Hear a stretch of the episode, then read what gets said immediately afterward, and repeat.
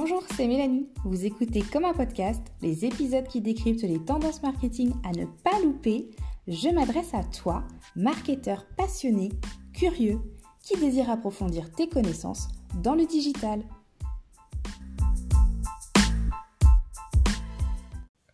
Vous l'avez certainement lu, depuis l'année dernière, les budgets publicitaires sont complètement bouleversés à cause de la pandémie.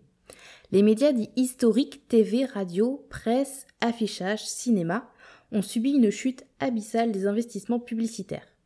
Côté annonceur, vous vous demandez sûrement comment communiquer en 2021, quels médias inclure dans sa stratégie de communication pour continuer à exister dans l'esprit de la cible?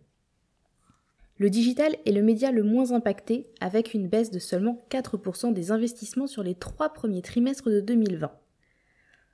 En tant qu'annonceur, vous avez bien compris que le digital est plus que jamais votre allié. En effet, c'est aujourd'hui le terrain qui est le moins impacté par la crise sanitaire et qui connaît une audience de plus en plus forte. Lié au télétravail, mais aussi au confinement et couvre-feu, les Français consultent de plus en plus leur mobile. Médiamétrie affirme compter trois fois plus de connexions sur smartphone entre 2017 et 2020. C'est évident ici que les Français privilégient leur smartphone aux autres écrans et qu'il est impératif de revoir votre stratégie digitale dans ce sens si ce n'est pas déjà fait.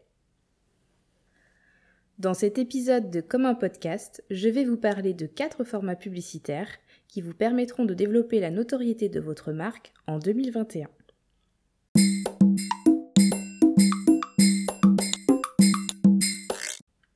Le premier format que je développe, c'est le podcast. Dans son étude Global Audio 2020, Médiamétrie nous confirme que les podcasts sont principalement écoutés sur mobile.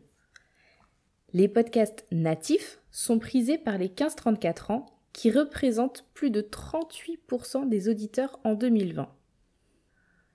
En septembre 2020, Médiamétrie mesurait déjà une progression de près de 50% des écoutes de podcasts natifs. Donc en plein essor, le canal audio se développe et connaît un succès fulgurant. Malgré cela, la publicité n'a pas encore envahi les émissions, ce qui laisse de la place aux annonceurs pour émerger, et en particulier sur la cible des moins de 35 ans. À défaut de vous lancer dans la création du podcast de votre marque, vous pouvez mettre en place un sponsoring de podcast. L'intérêt, c'est de vous positionner sur un podcast qui traite une thématique en relation avec les valeurs de votre marque et surtout que les auditeurs correspondent à votre cible. L'approche est très qualitative et donc à privilégier pour soigner votre image et développer votre notoriété. Ensuite, le deuxième format, la publicité vidéo sur YouTube.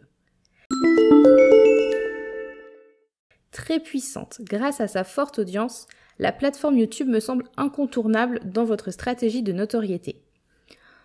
Encore une étude médiamétrie réalisée en 2020 démontre que pour le seul mois de juillet dernier, 40 millions de Français ont fréquenté YouTube. Si on rentre dans le détail, 92% des 25-49 ans ont consommé du contenu sur YouTube en juillet 2020. 92%, c'est le même taux de pénétration que celui de la télé.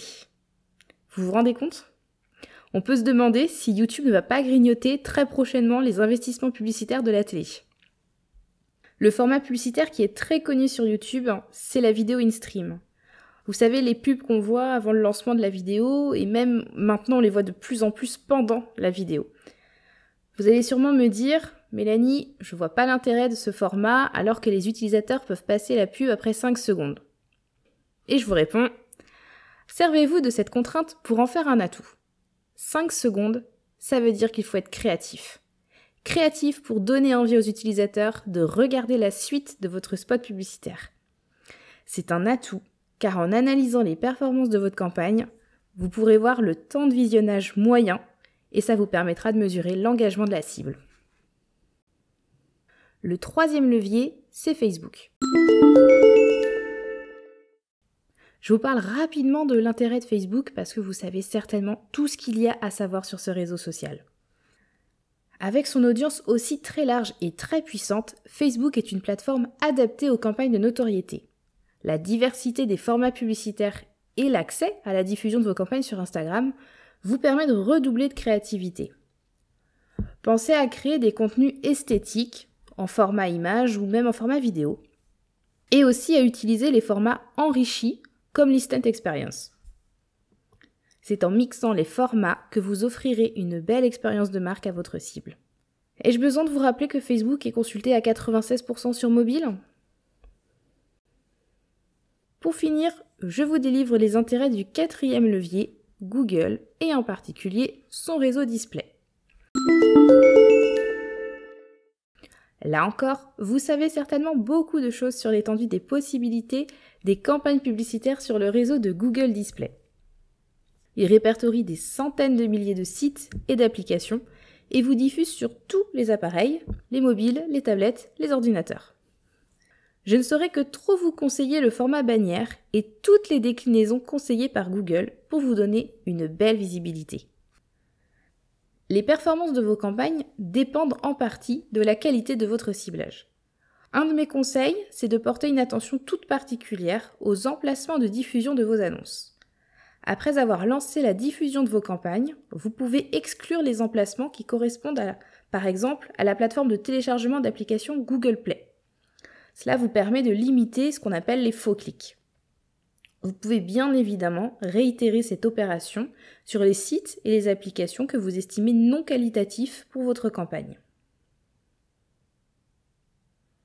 L'épisode s'achève sur ces derniers conseils. Si ce podcast vous a aidé, je vous invite à en parler autour de vous et à le partager aux personnes qui auraient besoin de l'écouter. Je vous remercie d'avoir écouté cet épisode. Abonnez-vous pour rester informé et me soutenir dans la création des prochains podcasts. Si vous souhaitez aller plus loin et obtenir des conseils personnalisés pour votre activité, pour accroître votre business en ligne, contactez-moi sur mon site communereine.fr L'adresse est écrite dans la description du podcast. À très vite!